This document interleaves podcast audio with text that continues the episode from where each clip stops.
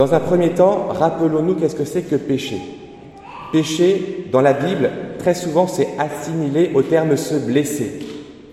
Donc, dans une équipe, quelqu'un qui a lourdement péché et quelqu'un qui est lourdement blessé. Imaginez-vous sur le terrain de rugby vendredi soir dans l'équipe avec un joueur qui est fortement blessé. C'est pas possible de gagner. Et donc, nous les chrétiens, nous est demandé de prendre soin de celui qui a fait une grosse faute, qui s'est fortement blessé, parce que ce sera compliqué de gagner à 14. Et même si on gagne à 14, ce n'est pas une vraie victoire parce qu'il nous a manqué quelqu'un au final. Et donc nous sommes vraiment invités à prendre soin du pécheur. Et c'est d'ailleurs une des œuvres de charité que Saint Thomas nous propose, enseigner les pécheurs, les aider à se convertir. On va le voir seul à seul pour essayer de gagner notre frère. Et s'il il veut bien sortir de sa dureté de cœur, eh bien alors on a gagné notre frère, il revient dans l'équipe et ensemble on va gagner. Mais si le joueur il reste assis sur le terrain, je ne vais pas me convertir, je refuse la règle, aussi le Seigneur est clair, il faut se séparer du joueur. Parce qu'autrement, c'est toute l'équipe qui risque de perdre. Voilà, c'est un conseil assez sportif et assez étonnant, mais ne fait-on pas la même chose pour la santé du corps? Si vous avez un petit doigt qui se gangrène, vous allez prendre soin, vous allez le soigner. Mais si le petit doigt refuse le soin et que c'est le coude et que c'est l'épaule, il y a un moment, si on ne veut pas que tout le corps y passe, il faut couper. Donc le Seigneur nous demande, pour euh, avoir un esprit d'équipe, d'une équipe qui va gagner, de prendre soin du pécheur pour qu'on puisse tous gagner. Là-dessus, il faut bien reconnaître qu'on est assez mou. Vous avez entendu dans la seconde lecture des conseils de Saint Paul qui euh, nous rappelaient, par exemple, la loi.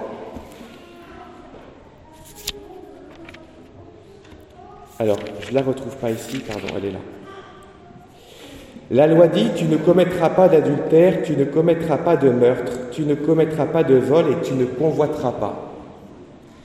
Il ne faut pas aller chercher très loin pour trouver des exemples où nous, dans la communauté, non seulement on ne va pas se reprendre sur ces sujets, mais même on va s'encourager, parfois même se féliciter.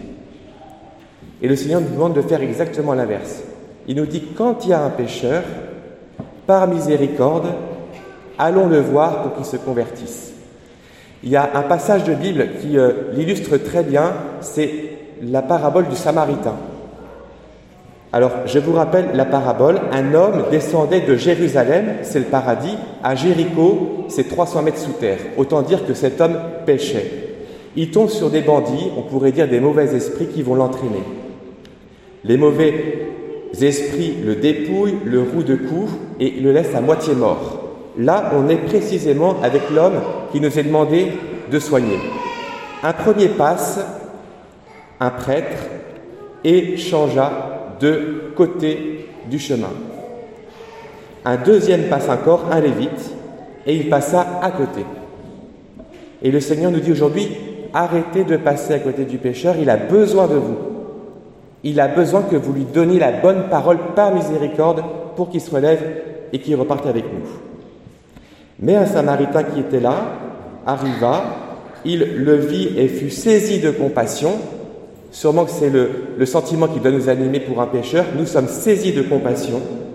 Alors il s'approcha, il pensa à ses blessures, il y versa de l'huile, du vin, le chargea sur sa propre monture et le conduisit dans une auberge qu'on interprète généralement comme étant l'Église.